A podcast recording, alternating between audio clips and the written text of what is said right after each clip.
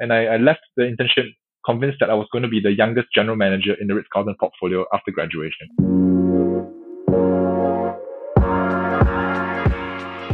What's going on, everybody? Welcome back to another episode here on the Smack Hospitality Podcast. This episode features Joshua Gan, Regional Director Asia Pacific of the EHL Group. And Josh told us all about his journey from starting to work for EHL in Lausanne during his days as a student to becoming the first ever representative of the group to be based in Asia and now being regional director. He also shared some insights with us about the brand new EHL campus in Singapore and what to expect from the expansion. Enjoy the show.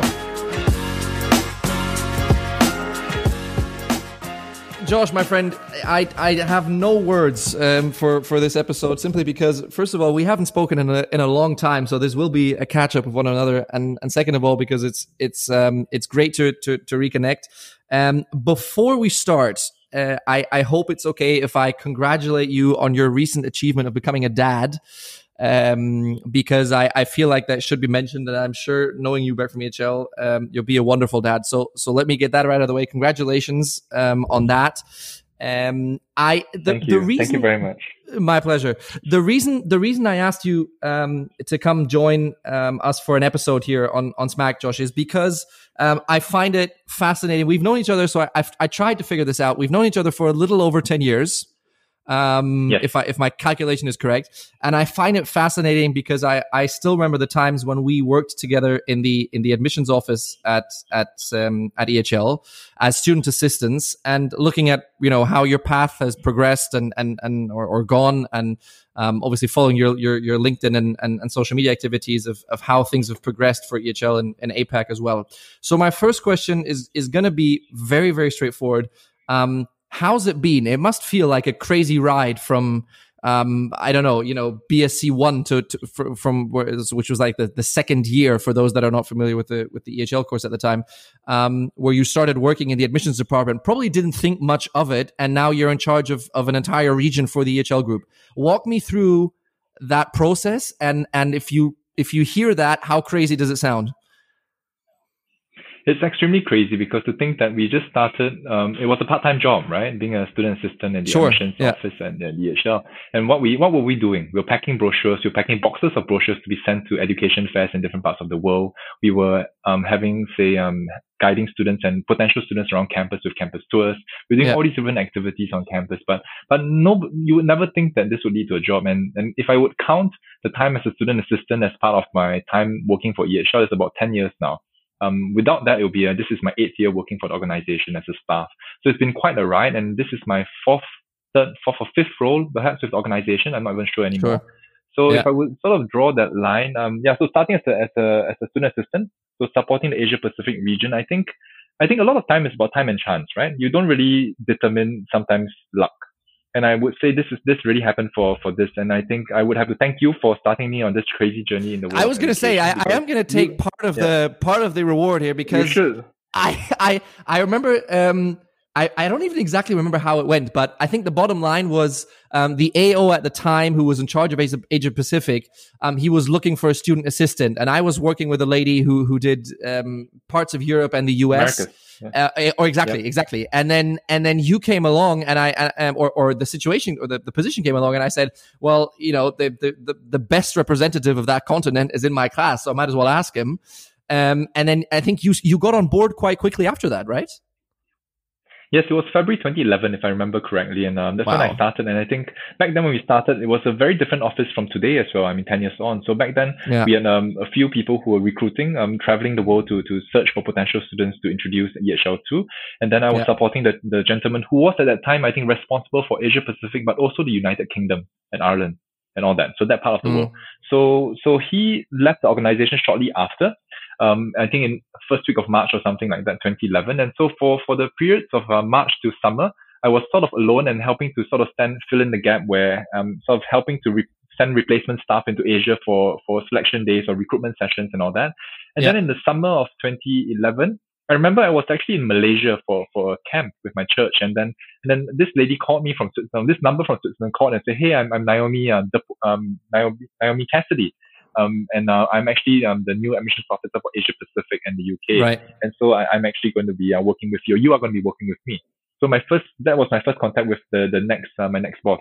So then I worked with Naomi for, for, for the remainder, the remainder of my time at EHL. Um, yeah. I think what was great also, as I mentioned, time and chance was that EHL was at that point in time also expanding. So I think 2010 saw the arrival of a new general director of EHL, Michel Rochat, and he yeah. really brought a wave of growth. So if I talk about back then, we had 2,000 students overall. Today, we have about 3,700 students within about mm. a period of 10 years. So Michel Rochat has been responsible for driving this uh, growth and this strategy. So a yeah. big part of the growth strategy was, of course, the focus on Asia Pacific. So therefore, I think back then the team couldn't grow with full-time staff. So what happened? Um, the trans, the the the progression of of packing brochures and bringing students around campus actually got um, allowed the the chance to travel the world as well for the school to promote the school in Asia while I was still a student. So I think yeah. it was in in um, March and April of 2012 when I went to Shanghai and Singapore with Naomi to organize selection days. And then in April, I went um, by myself, actually, granted uh, permission by the director of admissions back then to go to Japan and Korea. So organizing mm. my own trips. So yeah. that was really the start of, of sort, of sort of solo trips and also working with other students to promote um, Asia in the region. Yeah. And then um, I, I did my second internship in um, 2012, end of 2012 at Ritz Carlton in Singapore. And I, I left the internship convinced that I was going to be the youngest general manager in the Ritz Carlton portfolio after graduation. I was going to join the company. I love That's operations. Story, yeah. I was going to do that. Yeah. And then, okay. um, and then and, the and then what happened? from the school came along to say, yeah, yeah, yeah. yeah. So, what happened was that, well, I, I uh, go on. Go, so um, I was just wondering. So just just to be clear, so you you you do your second internship, and again, for those that are not familiar with yeah. the course, the second internship is sort of like um, a year before you graduate, right? So so you come back to Lausanne, we we graduate. Um, walk me through that decision process because I imagine knowing you and knowing that once something is in your head, you usually tend to go forward with it and just do it. Um, how how difficult was it for EHL to convince you of the opportunity to and you will forgive me for saying this to being a one man show in Asia because I remember very very vividly when you started correct me if I'm wrong there was no one there was no base in Asia correct Yes. yeah. Yes. so I, right. so, so, so, that can't have been an easy no process in Asia. yeah. Um, how do I put this? I would say, I would say that.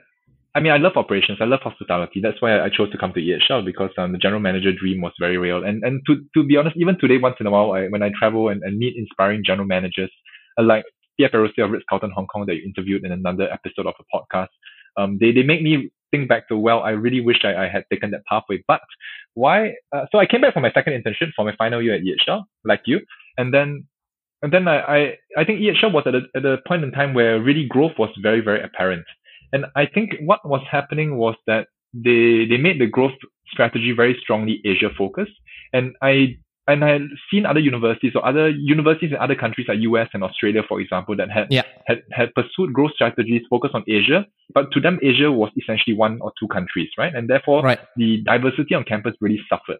And I didn't want yeah. to be one of those alumni, you know, grouchy old men alumni sitting around one day around a, fondue and saying, well, EHL is all, you know, people from this country now today. When, when I had a chance to do something, right? So when, when right. EHL said, hey, you know, um, would this be interesting? Do you want to join the team? We're growing Asia. I said yes for that reason I mentioned, but also for the reason that, well, it would really be a chance to discover Asia that, I mean, I'm Asian, but Asia is so diverse to really travel and discover sure. Asia and build a network for my own. Yeah. And, and the fact that I had an amazing experience at EHL, EHL transformed me as a person and I, I wanted to continue sharing that experience. So those were the three uh, sort of reasons. But I told the, the, my hiring manager, Lucilla, back then, was the director of admissions, to say, I'm going to do this for two years. I'm going to do this for two years and I'm going to leave because then I go back to my GM track. Right. Um, but that didn't happen, obviously. I, I was gonna say that didn't didn't didn't go so well. Okay, so so we're um explain to me josh when you when you went when you said when you accepted this this this job with lucilla um were you aware or or let me ask it differently how aware were you of the of the challenges that you would be facing and i'm sure there's been plenty um, and I do want to hear one or two dirty secrets of the beginning uh, of your of your time in in in in, uh, in Singapore after graduating, because like I said, essentially th- there was no one you could ask, right? So th- there was no there was nobody who had previously done what you had done or what you have done for EHL in Asia. Uh, walk me through that those those first I don't know f- weeks or months, maybe if you so want, uh, in in 2013 when you when you when you graduated and started that position in in Asia. Were you based in Asia straight away, or did you work from Lausanne for a couple of a couple of weeks? So I was in Lausanne for the first two years of the role, being admissions officer, um, responsible for Asia Pacific. But to, to take note that I, I wasn't the only one doing it. So Naomi Cassidy, as I mentioned, my colleague, was handling the region before in the UK. However, coincidentally, about I think May or April of 2013, just before graduation in July, she went on maternity leave. So I took over okay. all her markets back then, including the UK, for, for about uh, a few months to a year. And then when she came back, I, I, I continued taking APAC, um, and we worked together with APAC for some time, and then I took over APAC eventually, um, overall. So, so there was that base to work on. But I think overall, EHL has transited from a school where people just applied to, and now we actually have professionalized as a university in how we actually search and uh, prospect for students. And that's something that happened overall, not just for APAC. But nonetheless, I think when we were in school, Fritz, do you remember how many Asians were there in our, in our cohort? Maybe um, 10, 15, 20? Yeah, max. Yeah, not not a lot. Not a lot. You're right. Yeah. Roughly. Yeah. Yeah. Now each cohort has roughly about 100, um, 80 to 100 Asians, but that's in in a proportion. Of course, there's there are much more students overall. So sure. we are we are already looking now at the overall. I think when we were in school, about five percent Asian. When now the overall EHL, we're looking at 17 to 18 percent Asian uh, okay. as a, yeah. in terms of student numbers. So that has grown a lot. So I think if you ask me, well, what really happened when I joined? I mean, it was very basic, basic sales, right? You look at the data you have. You, we look, yeah. I went to a CRM. I just looked at schools where we, students applied from before. And then there was a lot of legwork. So I was traveling so much. I remember the first, I joined in on 1st of August officially, 2013. Mm-hmm. I went a month in Asia, came back for a week, went another month in Asia, came back for a week again, and went another month in Asia and came back mm. again. So that was my yeah. first uh, first few months of the job. I was a traveling salesman. I just went everywhere, uh, visiting all that, and that that sort of pattern continued for the next few years. It was mm. really just traveling. Yeah, Josh, how how important was that? Because um, you know, looking at looking at where you are now as as as regional director, and we will we will come to that in a second, what that role entitles. But um, how important is it for you, or was it for you, to understand the groundwork some of your colleagues are doing now, um, whereas you're in a in a you know in a in a managerial position now, um, to be able to understand that manager role that you were about to take a couple of years later um, because i imagine having had your boots on the ground in all these different countries and uh, as you said you know Asia is not just China, right? There's there's a lot more there. There's a lot of diverse countries, um, and it's not as easy to say, you know, we've we're conquering uh, China and that's we're conquering Asia. So so how how important was that that um, you know that idea of understanding the market before going on to becoming, um, you know, or or having the responsibilities that you have uh, right at this point in time?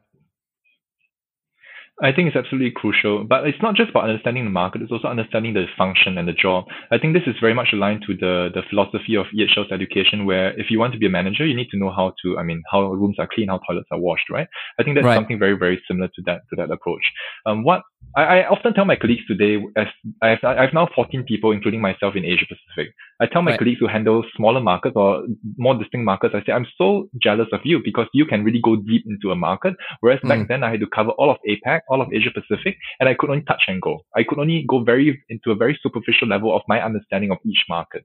And that's where that, but that was also an advantage because I could, I could link the dots together and, and look at trends overall for the region. So there was yeah. both a strength and a weakness. But um and but what happened was that as I so I did I was really myself for about a year and a half, two years, and then in 2015, that's when actually I I start I moved to Asia, I moved to Singapore, and then I actually had a colleague from uh, also who transferred from Lausanne, Daniel Exertine, and he took over China for me. So then I handed over China to him.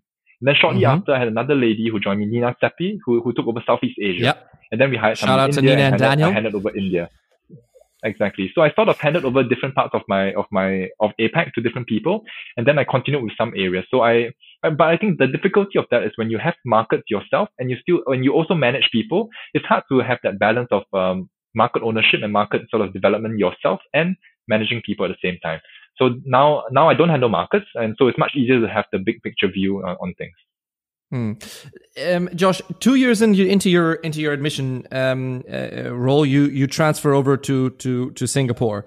Um, walk me again. Walk me through that process. I I, I would imagine I, I very very very vividly remember, even though this was you know five or six years ago, the the first pictures that you sent through on Facebook of the new office It was, you know, it was not pretty at all. Um, and a couple months later, all of a sudden, there's a fully stacked bar in there, and I'm jealous as hell that I haven't yeah. had a drink with you there yet. Walk me, walk me through that yeah. process and the first couple of steps um, from from you know admissions officer for for APAC based in Lausanne um, to starting the first ever office of, of of the EHL Group or the first notable office of EHL Group in Asia. It's funny because uh, actually we have 120 bottles of gin, so you better visit soon before I finish them myself. Jesus um, Christ! The, the, yeah, the, okay. I'm, I'm really jealous now. now. so I mean, actually, this was the first office. This was the first representative office of EHL abroad, anywhere in the world outside of Switzerland. So this yeah. is um this was quite a big step for the group to take. And funny enough, you know, history history will tell you that that EHL took a strategic decision and that happened, and that is true. However, at the same time, it was a step in my personal life. Um, my ex-girlfriend actually back then was in Singapore. So I wanted to transfer, I wanted to be back in Singapore. So I actually wrote a proposal, right. I wrote several proposals, sent it in, and, and actually they approved, say, okay, go to Singapore, start up the office, and um, and you can be based from there representing EHL in Asia Pacific. And then they gave me the title also regional manager Asia Pacific when, when I went mm-hmm. there. So then I would not just be doing recruitment. My focus would still be student recruitment. I was also meant to represent um, APAC, um, the, the group with um, communications, marketing, and also industry and alumni relations, moving to Singapore. And um and moving to Singapore, you said well the the first um it was uh like we had to find a place. So we wanted I actually looked at all the co-working spaces, but back then in 2015, co-working wasn't as developed as, as it is today. WeWork had not yet entered Singapore, so the options were not as um as um how do I say it were not aligned to the EHL standards. Let's say in branding. So we needed to find something which we could really call home, and therefore we we found a real estate agent, and she found us this place, which was uh, actually the address was One Club Street, which is perfect for EHL. yeah, I would imagine so. Okay. Um, and then, um, Josh, as a, as a final step in, in, in talking about your career before we get into the nitty gritty EHL details, um, help me understand your, your, your, your transformation from, from the first day you walked into that office and, and what your, you know, what your, what your responsibilities were at the time to to where we are today with you know 14 members of staff that you have in the office in the in the in the regional um, APAC office. Um, you know you've you've got a campus under your belt now as well which which obviously we need to dig in very deep because I've had a couple of requests to ask everything we need to know about that campus. Um, so so just walk me through sure. before we, we start talking about all that um, walk me through those last you know five five six years from from moving to Singapore to, to the responsibility you have today and and how that's come across Definitely. I think when looking at, I mean, when I look at my own LinkedIn profile, it seems so orderly and everything makes sense, right? The progression. And I think when people talk to me, they expect to, to have, to meet, to, to, that I can tell them, well, this was the plan from, from the beginning. The thing is, there wasn't a plan from the beginning for me. I, I told you at the start that I was going to do two years with EHL and then, and then leave. But then at the end of two years, well, the chance to open an office in Singapore came up. So I said, well, to, let's open the office, do it for two years and then go back to hospitality. Mm. Um, so then I did it for two years, grew the brand, um, hired people, just grew the team as well because I really knew that if we wanted to build EHL's brand in Asia, we needed more people on the ground to build the network and to just make noise for EHL, right? And to form right. those relationships, extremely important. So that's really, that was really, we just focused on building the brand. And, and I think what we did from the very beginning was to always take a bigger picture approach rather than say, well, I'm only going to do student recruitment for us, we were always saying, I am building the brand of EHL in Asia Pacific, and we'll do everything we can to build the brand. So that meant talking to alumni, that meant talking to chambers of commerce, the embassies, everything that we could lay our hands on, we, we did. And, and that's really, that's really the approach we still take today, where we always take the big picture and we say, as long as I'm aligned to the vision of the group of EHL, I'm all right. Even though I have not been given explicit instruction to do something, I, I know I can do it because it's within the, the responsibility of, of representing the group in, in APAC so that, that I think that approach really helped us because we we therefore forged relationships not just externally but internally as well. So we're always on the hunt internally for resources to bring to Asia. One example would be I saw recently uh, one of our professors posting on LinkedIn saying, "Hey, I need a company to to for the strategy challenge in the in the third year of the of the EHL bachelor." So then yeah. I reached out to her saying, "Well, I mean, we have companies in Asia, and therefore let's do it." So it's always about those things that are important, and people we have so many resources we just don't use them all at the same time. That's where I think our role comes in to bring EHL and, and what we can bring to bear to Asia Pacific. Um, mm. So that's that's really part of that that journey um, for for us growing in, in Asia. So that was the first two years, and then actually I was going to leave. Um, I was thinking of, of transiting out um, in 2017, and then um, and then the campus project came online right? And, right. and that's when I say, okay, I, I think at this point in time, I really need to make a decision. Do I want to stay in education or do I want to stay in um, in hospitality? And by that time, to be honest, I really believe I, I believe in education. I think many not you would not find somebody who say I, I don't believe in education, but I truly truly believe in the impact of education because I've seen um, how EHL and, and its philosophy and its way of teaching changed individuals in Asia. I mean, my, my students at least from Asia. And I've seen my first yeah. batch of students um, that I recruited um, start in 2014 and graduate in summer 2018 and seen the transformation of them. And, uh, and that's where I really made the decision. I'm staying in education. I want to stay with EHL because it's a growing brand. It's a legacy brand that's growing and um, there's, there's quite a lot we can do to impact the community, um, the global community. So that's when I said I'm staying. And then I was brought on board the campus project. So the campus project, uh, if I can just go into it right away, was um sure. yeah was was something quite because it wasn't in the books, right? We, nobody had said uh, open office and then we open a campus. It was more well, let's have a campus because there's an opportunity. Also because I think you remember a couple of years back in 2016, there was a referendum uh, in Switzerland, I think back then, to speak about um, immigration or limiting immigration and and and how that were impacted EHL is that we I think there was a limitation where students would only be able to spend one year at any point in time before leaving the country and re-entering. So of course that would impact um our the student experience. So I think the idea was that students would go outside of Switzerland for one for one semester, and we wanted to find a location for that. Of course, the danger of that passed because I think um hopefully the Swiss people realized the, the danger of that to the economy and to, to I mean I guess society in general. So so that didn't happen. But that caused the group to look outside of its own borders to say, well, let's actually have a campus somewhere else in the world. And so that really opened it up. And, and we looked at uh, different locations in the world. We did a survey as well internally to students and parents to sort of say, well, if you would have a more international experience with EHL, where would you want to be? And I think the two main locations that came up were, were Asia Pacific and the North and North America. And we, mm. we looked, I think the management looked at the the forecast of uh, economic growth and, and jobs for the future, and uh, Asia Pacific was chosen for that reason. And then we started lo- looking at different locations in Asia. So then we looked at the normal culprits in Asia, right? Hong Kong, Shanghai, Singapore, um, um, I think I guess Tokyo, Seoul, and a few others, Bangkok, for example. And um, and we chose Singapore for the reasons why most companies choose Singapore in Asia. Um, it's a, I mean, great there's the, the stable government. There's um, the, the local language of, of um, working, the local medium of lang- language is actually English, easy to work. Uh, bureaucracy is, is relatively simple, ease of starting a business and all that, right? The normal reasons why people choose to stay in, in Singapore sure. to start a business in Singapore. Yeah. Yeah. So then we made a decision. And then, of course, the next step was to say, well, let's then open a campus in Singapore. But of course, with an order, with an orderly country, you can't just walk into a, a country like that and say, well, I want to start a university because education is something very um, it's, that's held very closely by the by the powers that be. So then we needed to find a way to actually start EHL in Singapore. So that started the whole discussion with the various government agencies. And and being here on the ground in Singapore, I led I led most of that explore, exploration at the beginning to sort of find the right people to talk to. The turning point came actually in May in May of 2017, and that's actually where um, we we had we we thankfully we actually got the Minister of Education for Singapore back then to visit EHL um just before he spoke at the St. Gallen Symposium. So he okay. visited EHL and he really understood then that what we stood for and, and why we wanted to come to Singapore and how we could contribute um, to Singapore's um, education ecosystem, not just for undergraduate and master programs, but also for lifelong learning. So for executive education, for, for continuing education for working professionals. And that's, that is a big focus for Singapore right now, reskilling and upskilling its workforce. And so that's a big part of what we are going to be doing in Singapore. And so from that point in time, I think everything started accelerating. And so, uh, and now, yeah, the campus is, is, um, we are just putting the final touches actually on the bar and then the cafeteria. And then we will have, um, the campus, it will be fully operational as of, um, end of January. And, okay. and first week of February will be our first course for working professionals on luxury brand management. Very cool. Um, Josh, give me give me the brief details then on the on the on the campus. I, I some of the things obviously we could we could read from from the press or from the from the alumni network or you know the informed uh, educational press, whatever it may be.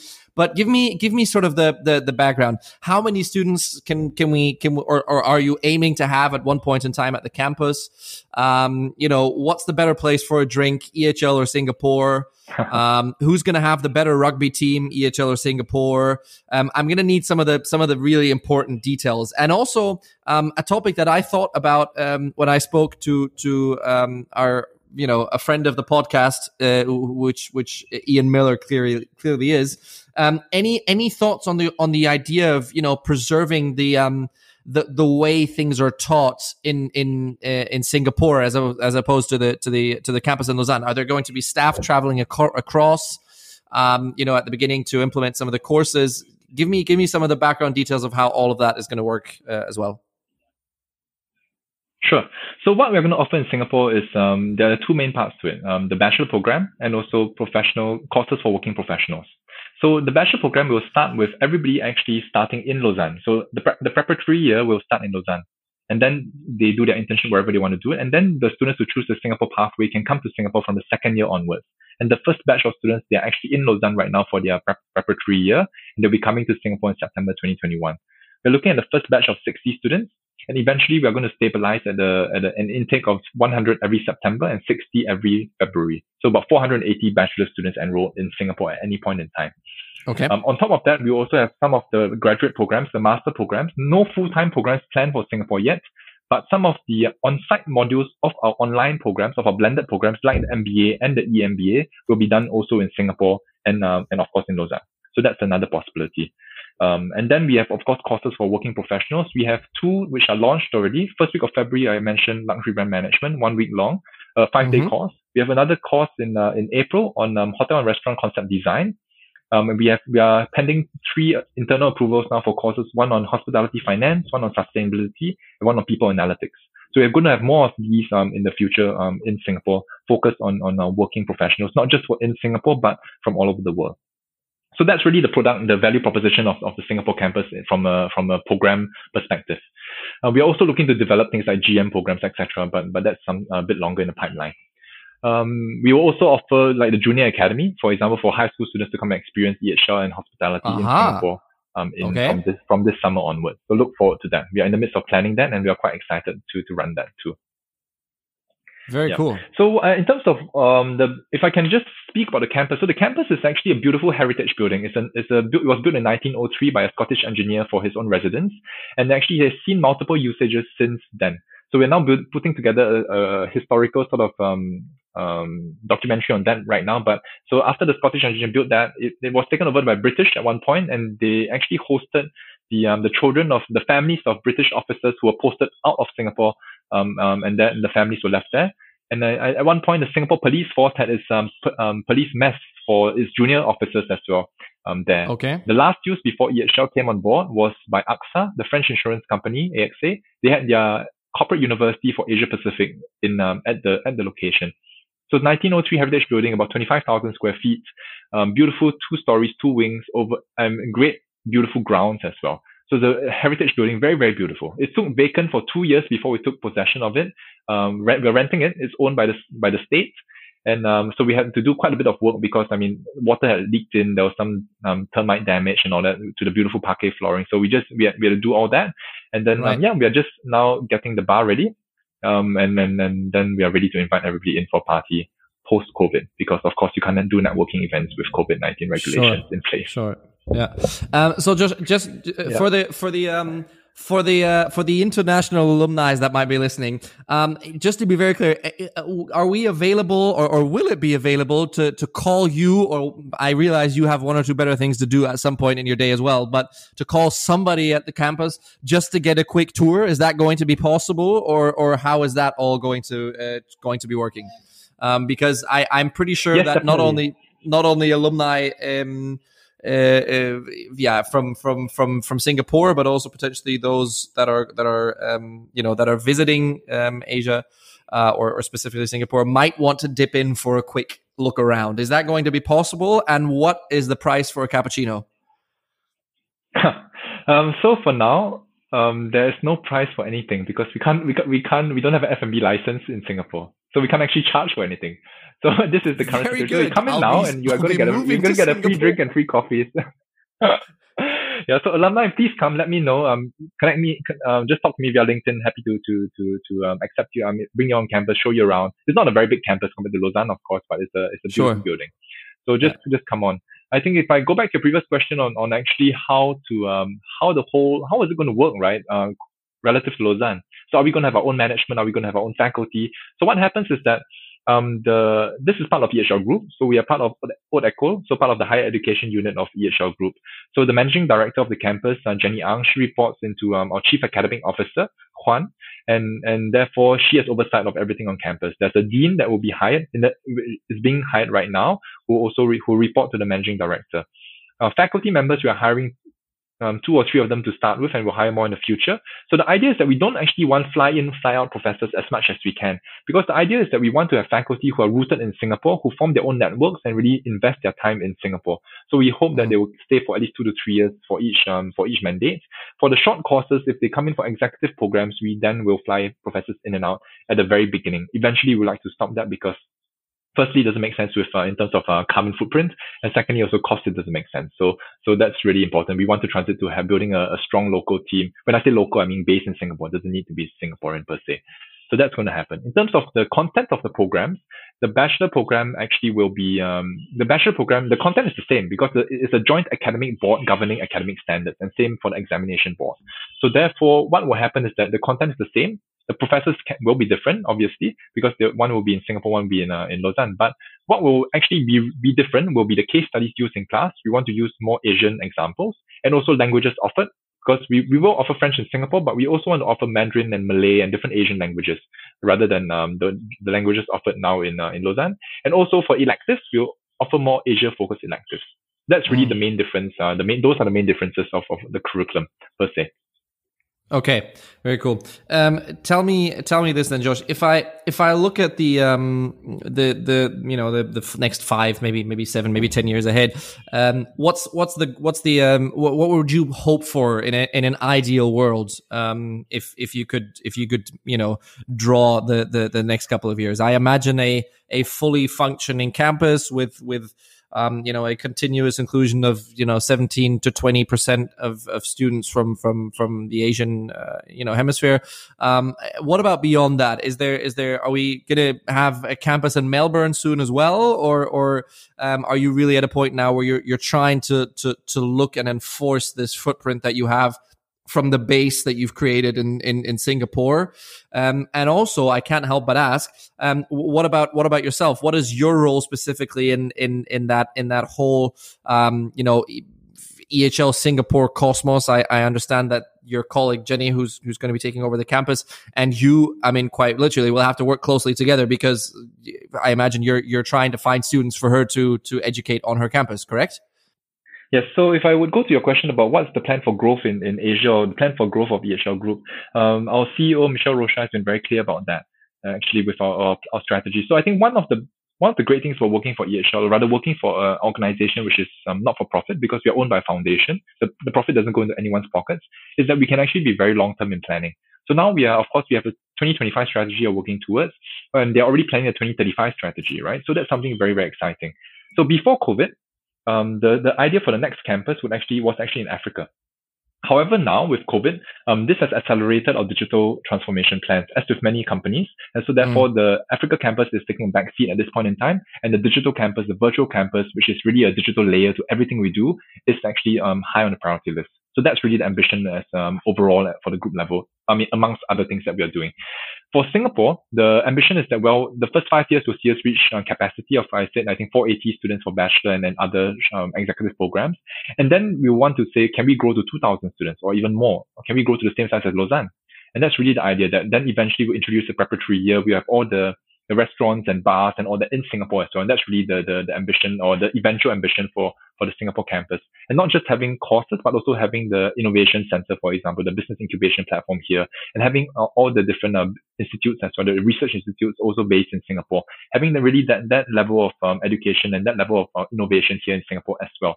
So not copying and pasting, but really evolving and innovating from what we have done in Lausanne and also then um, pioneering certain initiatives from here in Singapore. So that's really the, the, the ambition. Um, mm. Will we open a campus in another part of Asia? Maybe, I don't know. Um, but for now, we have had, we have been approached many times to open campuses in parts of China, for example, and other locations as well.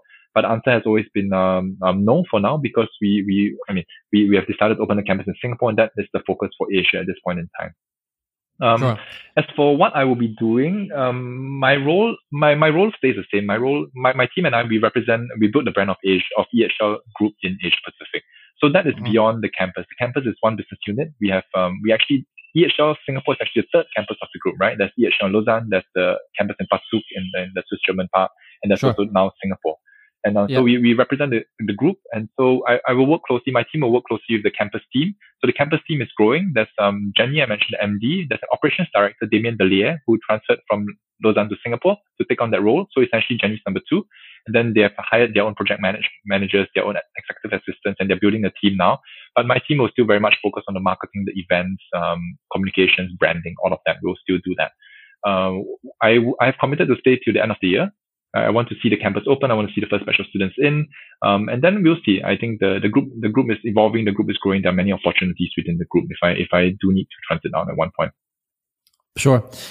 So, Josh, all of this is, um, you know, is is is in the planning. Uh, you know, you're you're sitting there in 2019. The campus is on the horizon. Um, things are things are looking good for the EHL group in um, in in Asia Pacific, and bam, COVID 19 comes around.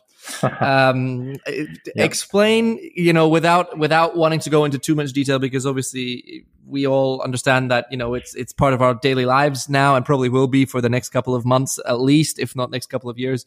Um, so I I, I don't want to get too miserable about the topic, because enough of that of that is being done in the uh, informed press. Um, but tell me, how challenging just was that for you, and especially um, somebody like you, you described yourself earlier as, as somebody who travels a lot. Um, I imagine your, your miles and more account is, was stacked or probably still is stacked because where the hell would you fly right now? Um, but, but explain, explain all of that as well to me and how, first of all, that's, that's affected, you know, the business side of your, of your job because clearly I would imagine there has been an effect.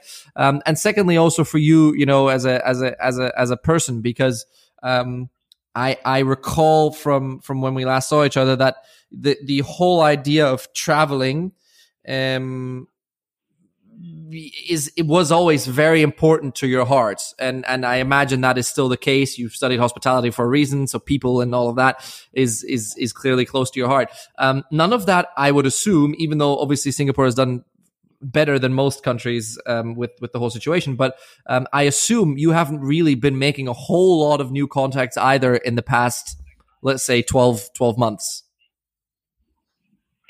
Yes, it's um. So if I go back to end of 2019, right? So end of 2019, 2019 was a great year, and 2020 was going to be a phenomenal year for the team. We were pumped. I think with many many companies and many industries, right? 2020 was going to be the year that everything would, would improve and be great.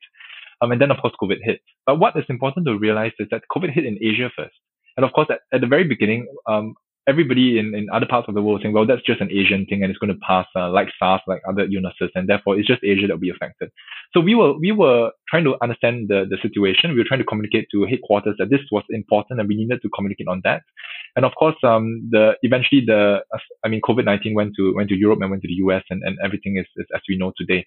So I think a big learning for us overall as an organization is that is that um, is is is that well we could react well and very fast. So I don't know if you know, but EHL actually transited the bachelor program um, to a fully virtual, I mean a fully virtual sort of implementation within uh, two or three days. And that was something that uh, yes, it was rocky, of course. It wasn't the best platform, but nonetheless we managed to do that because of the digital assets we built with the online MBA that we have. So that I think that really showed the the re- resilience of the organization. So that was something very very important to see. I think another great point of the um, of COVID nineteen and in terms of um, what it showed the organization, um, what what is the organization made of, is that now because back then the Singapore team and the US team were always a delocalized team, and now suddenly everybody is virtual. Everyone is delocalized because everybody was working from home for a while. I think that also made everybody realize, well, what is it like working from home? And everything became much more cordial and, and human, if I could say, in terms of communication, which is actually also quite nice. It puts everybody on a level playing field. In terms of business, um, international education, of course, I think reading the news is, is impacted. Um, students, um, some parents and students are fearing of, of going abroad because um, why go abroad? I'd rather just stay at home and maybe just do online classes, or I may even defer my entry to university. So that, of course, has impacted um, um, the, the the business. Nonetheless, actually, we have never done as well. So we, I think, as as more students sort of search for alternative opportunities rather than going to the US or the UK or Australia, the traditional options, we have also been dealt quite a heavy hand with COVID-19. Um, Switzerland actually and Singapore, by extension, have dealt relatively well with COVID-19, and so this has this has also dealt um, been in our favor in many ways. Um, of course, people can ask also, well, hospitality and tourism has been decimated by by by COVID nineteen. So why are Sure. people wanting to study? So students actually are surprisingly positive about it. They say, well, I'm going to come and study now. I'm graduating in four years. There, the, the industry will turn around and will be even better than, than, than stronger than before. Just as, I mean, 9-11, just as SARS, just as all the previous things in the past. Of course, this COVID-19 has been a bit more drawn out than before, than, than what we've seen before. But nonetheless, we do believe in the fundamentals of travel. And we do believe that, that yes, it will, will be different, but we believe that people will travel for leisure first. Um, and then of course to, for friends and family next. And then after that, also for, for corporate business travel, which will probably be the last uh, segment to recover. How Fair has that been personally um, in terms of travel? Um, it's funny because I think it's very important for for for uh, starting out in any job. I think it's important to be on the ground to understand the market and do all that. Um, after a while, however, that, that constant travel, especially and only in economy class, it really burns um really burns your butt away, right? It really it really gets quite tiring after a while. uh, if I can be very honest. So I, I, Yeah. I I enjoyed it. I enjoyed it, but I was already in the process of scaling down my travel, to be honest, before COVID hit. So I was already trying to say, well, why do I need to travel? Right? I was questioning myself. And and and the, the thing is I realized that if I'm always with a team member, then then how can I how can my team member be allowed to make his or her own mistakes? In, in market, right? And that's why I needed to say, I need to, if I delegate, I need to fully delegate. I need to step away. I need to, to then do something else. So therefore, I was trying to find different activity and, and within within my scope, of course. So I I will- I would say that looking back now, I mean now it's 2021. Looking back at the year of 2020, I'm actually quite glad to that that that we have reduced travel to this extent because we don't have a choice. But I'm just thinking back to the days where I would go to Sydney. I would take a midnight flight to Sydney, organize and conduct a, a selection day, interview sessions, and I, I would be back on the same flight. The, the I mean the, the next flight out again. Not even spending a night in Sydney right? And Sydney is not as, Sure. it's not two hours away, right? It's about six hours away from Singapore. Yeah. So to, to think that we traveled that way before in the past, insane, totally insane. But do I Mm. want to go back to that if it's possible? Definitely not. I want more sustainable travel. I want to spend two weeks to a month in a place to really build those relationships. Um, and, and um, yeah, I think that's important. I think COVID-19 has also um, shown the strength of human relationships. Um, all the time spent traveling, and that's why I say it's important. All those time, all the time spent traveling and building those relationships, um, we are now reaping the rewards of those because now we can pick up a phone and say, "Hey, you know, I can't see you this year, but can we do this together?" And that's where we Mm. have seen uh, people respond amazingly well. Uh, we also do our own um, webinar sort of series, and, and we have been doing them um, twice, to, twice, once every two weeks. We have seen great people there, um, from CEOs of companies to um, to, to entrepreneurs, and, and people responded really, really well to to being virtual. And I think yes, China has has in, in the later part of 2020, China came back online and, and business has been back to usual. So my colleagues in China were traveling again, and now of course um, there's another wave happening in China, so that travel has been curtailed again. So everything is virtual again. So I think virtual will be the base of everything, and then Mm. on-site activities or live activities will be the activation or the really be the plus point if we can do it. But it's not something that will be a must anymore.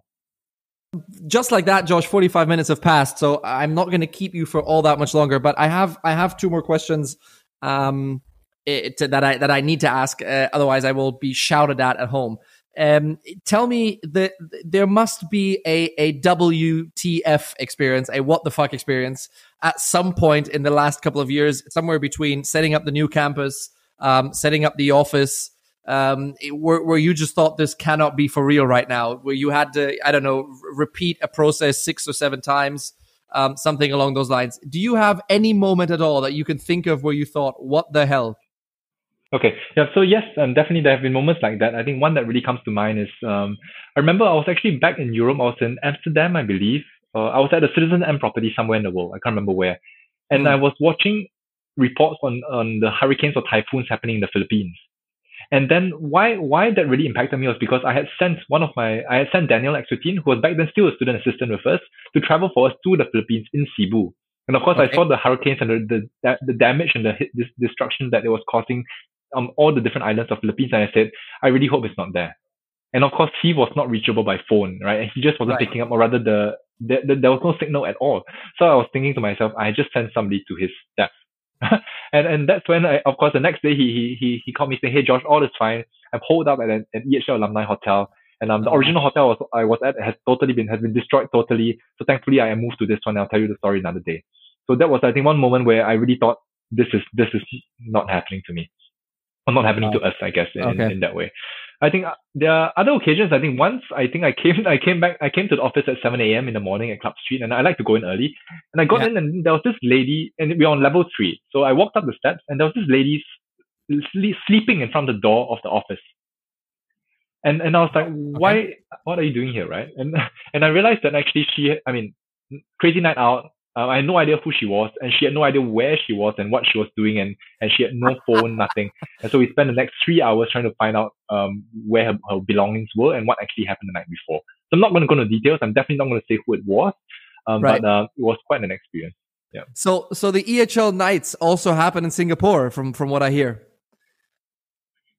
Um, that person wasn't EHL, but um, the EHL nights have not happened. Actually, they do happen, but um, with different groups of people. So they are Okay, the spirit is, is strong in Singapore, very strong. Yeah, sounds good. Um, Josh, the, the last question before uh, before we we uh, we part away or um, go the ways here. Um, explain to me um, if you if you were to reflect your own career path and from from again from 2011 to today, um, give me two or three sentences of of you know how it went. Um, and and I, the one thing I would like to to ask is: Is there one or two people who you think were particularly influential in your career? um, you know, someone maybe from within the EHL group or, or somebody from beyond, maybe, maybe not from your private life, but from your professional life. Um, I think if I would just sum up the, the past, say, 10 years with, with EHL, working for EHL, be it part time as a student or full time as staff, I think it's just been, I've just been very grateful for, for the support and trust of the organization. Um, it's been a lot Sure. of fun, a lot of, it's, it's just sheer madness because we've grown so much in the past years. Yeah. But um, at the same time, it's just about big picture, about growth, about um, about being driven. I think a lot of it is is um, internal. I guess I've, I'm very thankful for the team I've had. I would say if I if I was have to choose a few people actually that have really shaped the past few years, I would say one of them would be um, my current boss Olivier Olivier Roux, who has really been uh, behind a lot of the growth that we have been doing. I think another person, uh, a few other people, of course, would be. I would say one person actually is not so apparent, but actually is this lady called Alice Alice Gan, and she she's not related to me, but she was a student assistant as well, and she actually launched our Chinese WeChat platform in um July 1st, 2015. And she she didn't work for EHL after graduation. She's working with Hilton right now, doing very well. But she shaped our initial China strategy, um, and, and something that is uh, very very important to us today. I would say another person that I've met along the way, which has who has impacted me a lot. I have a lot of mentors, but one of them is um, Ivan Dici. So he's the GM of the Ritz Carlton uh, Shenzhen, and uh, Yeah. also multi-property GM of Ritz Carlton for many years. And he is the the true representation of Ritz Carlton. And um, he he is somebody who has been very very um, honest with me from the beginning and has been very very um helpful with with, with advice and also telling me to stay on path. Pierre Perusset, of course, at, the, at the Ritz Carlton Hong Kong. A lot of these people, alumni, most of them, Yeah. who have kept me on the path and, and really influenced me along the way. Um, and really really great people. Yeah. Yeah. Uh, Josh, I, I can I cannot thank you enough for your time. Um, I, I it's it's a breath of fresh air to to, to speak to you and to, to hear of you. Um, so so well done. Um, I have one little story that I wanted to share with you at the end. Um, I'm sure you recall or, or, or are aware who who Andre Vici was or is. He's still around, Yes. obviously. Yeah. So um, this was maybe I don't know two years ago or something. Um, uh, Mr. Vici came to join us for for an alumni event here in Berlin, and I talked, and he he talked very fondly about the new campus. And and at some point, um, as as Stammvater here in Berlin, I, I had a chat with him at the end of the night, and and he said, you know, he's traveling to Singapore at the end of the week, and I said, ah, well, if you go to Singapore, um, I'm sure you must know my my good old friend Josh Gan, and he goes, yeah, of course, and he he I, I promise you josh for the next 10 minutes he spoke very highly of you the effect you've had on ehl and and all of that. Um so well done uh, on behalf of probably everyone in the ehl group um uh, on what you've achieved um thanks for your time um for for for joining us here on smack it's, it's like i said it's really been a breath of, of fresh air um and i will hold you up maybe not on all 120 different gin varieties but on at least one or two of them as uh, as I make uh, it to Singapore, hopefully whenever uh, COVID has passed. Perfect. Thank you, Fritz. Thank you so much for having me on this episode. Really appreciate Thanks, it. Josh. Take care. Take care. Bye bye. That's it for this episode, everybody. Thank you for tuning in. Special thanks to our season sponsor, iReckonU, Hospitality's first customer data platform. Their philosophy is to stop buying software and building a framework. Their middleware platform connects a hotel's above property and on premise systems, creating a frictionless flow of hotel and guest data that enhances the guest journey while increasing operational efficiency. Find out more at ireckonyou.com and don't forget to check out what there is to know about Smack at smack.media or on our YouTube, LinkedIn, Instagram, or Facebook channel. We'll see you next time.